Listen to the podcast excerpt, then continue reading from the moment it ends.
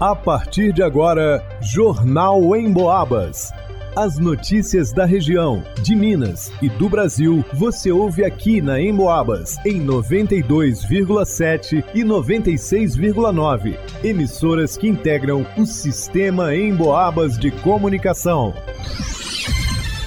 Vanusa Rezende. Comércio de São João Del Rei funcionará em horário especial para o Dia dos Namorados nesta sexta-feira e no sábado. Luana Carvalho. Prazo prorrogado para o pagamento do IPTU 2023 em São João Del Rei termina na segunda-feira, dia 12. Leonardo Duque. Unidades de saúde de São João Del Rei recebem novas doses de vacinas contra a meningite C. Marcelo Alvarenga. Projeto social promove Arraiá dos Guerreiros neste fim de semana em Santa Cruz de Minas. Jornal em Boabas. Divida em até 12 vezes sem juros ou ganhe desconto nas compras à vista. Se o amor está no ar, as promoções e as oportunidades também estão nas lojas de São João Del Rei, que se preparam para as vendas do dia 12 de junho. O comércio de São João Del Rei, inclusive, vai funcionar em horário especial para o Dia dos Namorados nesta sexta-feira, dia 9, e no sábado, dia 10 de junho. De acordo com o Sindicomércio, na sexta, o comércio vai estender o funcionamento até as 8 da noite. Já amanhã, sábado, o comércio vai funcionar até as 3 da tarde. Para a data mais romântica do ano, o comércio espera conseguir movimentar os cofres com boas vendas. Uma pesquisa realizada pela Confederação Nacional de Dirigentes Logistas e pelo Serviço de Proteção ao Crédito aponta que 61% dos consumidores brasileiros pretendem presentear no Dia dos Namorados. Em média, o consumidor brasileiro deve desembolsar 232 reais com os presentes do Dia dos Namorados, 36 reais a mais do que no ano passado. De acordo com as pesquisas, os itens que mais agradam para presentear são eletrônicos, roupas, eletrodomésticos e experiências a dois. Com o comércio local funcionando em horário especial, a expectativa é que a data seja mais um incentivo para o impulsionamento da economia na cidade. Para o Jornal em Boabas, Vanusa Rezende.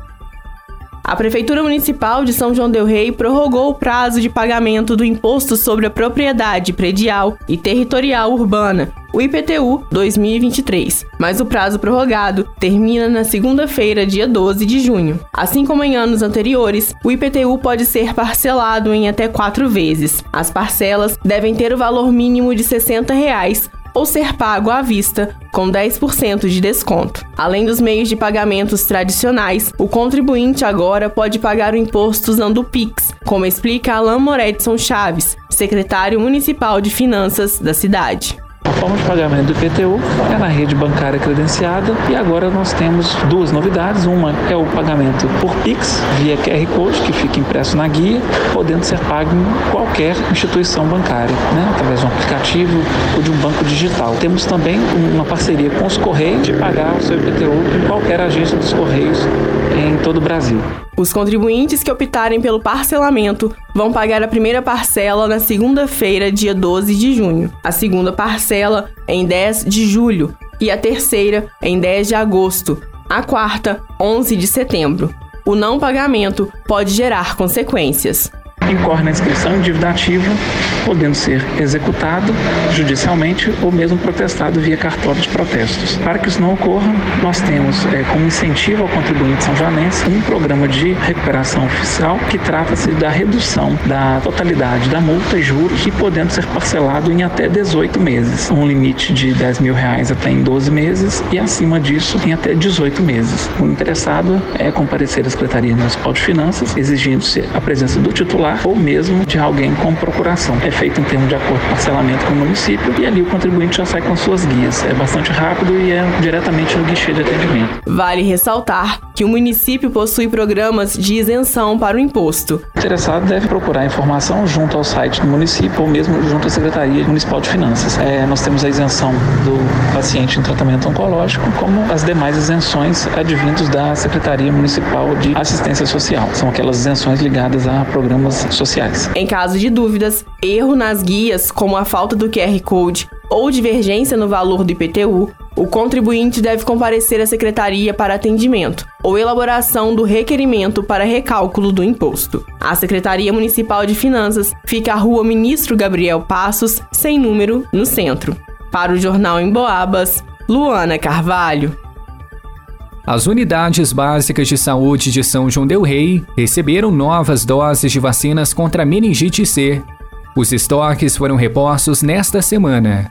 A informação é do setor de vigilância epidemiológica da Secretaria Municipal de Saúde. Todos a partir dos 16 anos de idade podem comparecer na unidade mais próxima de casa para atualizar o cartão de vacinas. Além do cartão, leve um documento de identificação. Antes de comparecer ao posto, a orientação é verificar os horários de atendimento. Isso porque cada unidade tem um esquema próprio de aplicação de vacinas. A vacinação é a principal forma de prevenção infecção a meningite C ou a meningite meningocócica. Esta é uma doença considerada grave, causada por uma bactéria que provoca a infecção de membranas que recobrem o cérebro. A enfermeira Josiane explica que a transmissão ocorre de pessoa para pessoa por vias respiratórias. A meningite C, ela é uma infecção das membranas que recobrem o cérebro. E essa infecção ela é causada por uma bactéria e que se não tratada, ela pode deixar graves sequelas, como a surdez, paralisia, amputação dos membros ou então até levar à morte. Né? Ela é transmitida principalmente pelo contato com secreções respiratórias de uma pessoa infectada. Ao tossir, ao falar, ao espirrar, ela pode transmitir essa bactéria para outra pessoa. Vale lembrar que o calendário nacional de vacinação já disponibiliza regularmente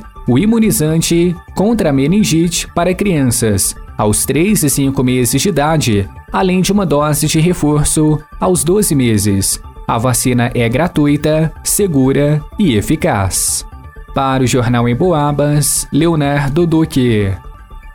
Após dois anos sem o arrastapé, este ano o projeto social Criança que Luta Não Briga realiza o Arraiá dos Guerreiros nesta sexta e sábado, dia 10. O lema do projeto é: Não use o jiu-jitsu como arma, mas como esporte que ofereça uma filosofia de vida. A festança acontece a partir das 7 da noite na rua Ministro Gabriel Passos, ao lado da padaria ABS, em Santa Cruz de Minas. Durante o evento, haverá barraquinhas com comidas e bebidas típicas, quentão, caldos, canjica, pescaria, víspora com premiação de cesta básica e, claro, animada quadrilha. Hoje, shows com Jonathan Emizai e Angélica de Paula. E amanhã, samba em família com João Miguel. A entrada é gratuita. Para o Jornal em Boabas, Marcelo Alvarenga. Em pesquisa inédita do Cantar Ibope realizada em todo o interior de Minas Gerais, mais uma vez o rádio se destacou como um veículo que passa o dia conversando com um número enorme de pessoas. O motivo principal é porque você pode ficar ligado no rádio enquanto faz outras atividades. Por exemplo, segundo a pesquisa, 62% das pessoas ouvem o rádio em casa, Desses, 24% ligam o rádio ao acordar, 20% quando fazem atividades domésticas, 20% no trabalho, 18% no carro. Ou seja, é muita gente ligada no rádio o dia todo. E muita gente ouvindo a Emboabas, é claro. Porque a Emboabas não promove fake news, conta aquilo que é realmente importante para as nossas vidas e enche o nosso ambiente de alegria com músicas e aquela conversa amiga. A Emboabas está no radinho, no computador, no celular. Aliás, você já baixou o aplicativo da Emboabas no seu smartphone? Tem notícias, dá para acessar os podcasts dos programas que já foram ao ar e pode ouvir ao vivo a Emboabas 92,7 se gosta de mais informação ou a Emboabas 96,9 se gosta de mais música. É muito fácil, só acessar a sua loja de aplicativos no smartphone e procurar Rádio Emboabas. Vai lá!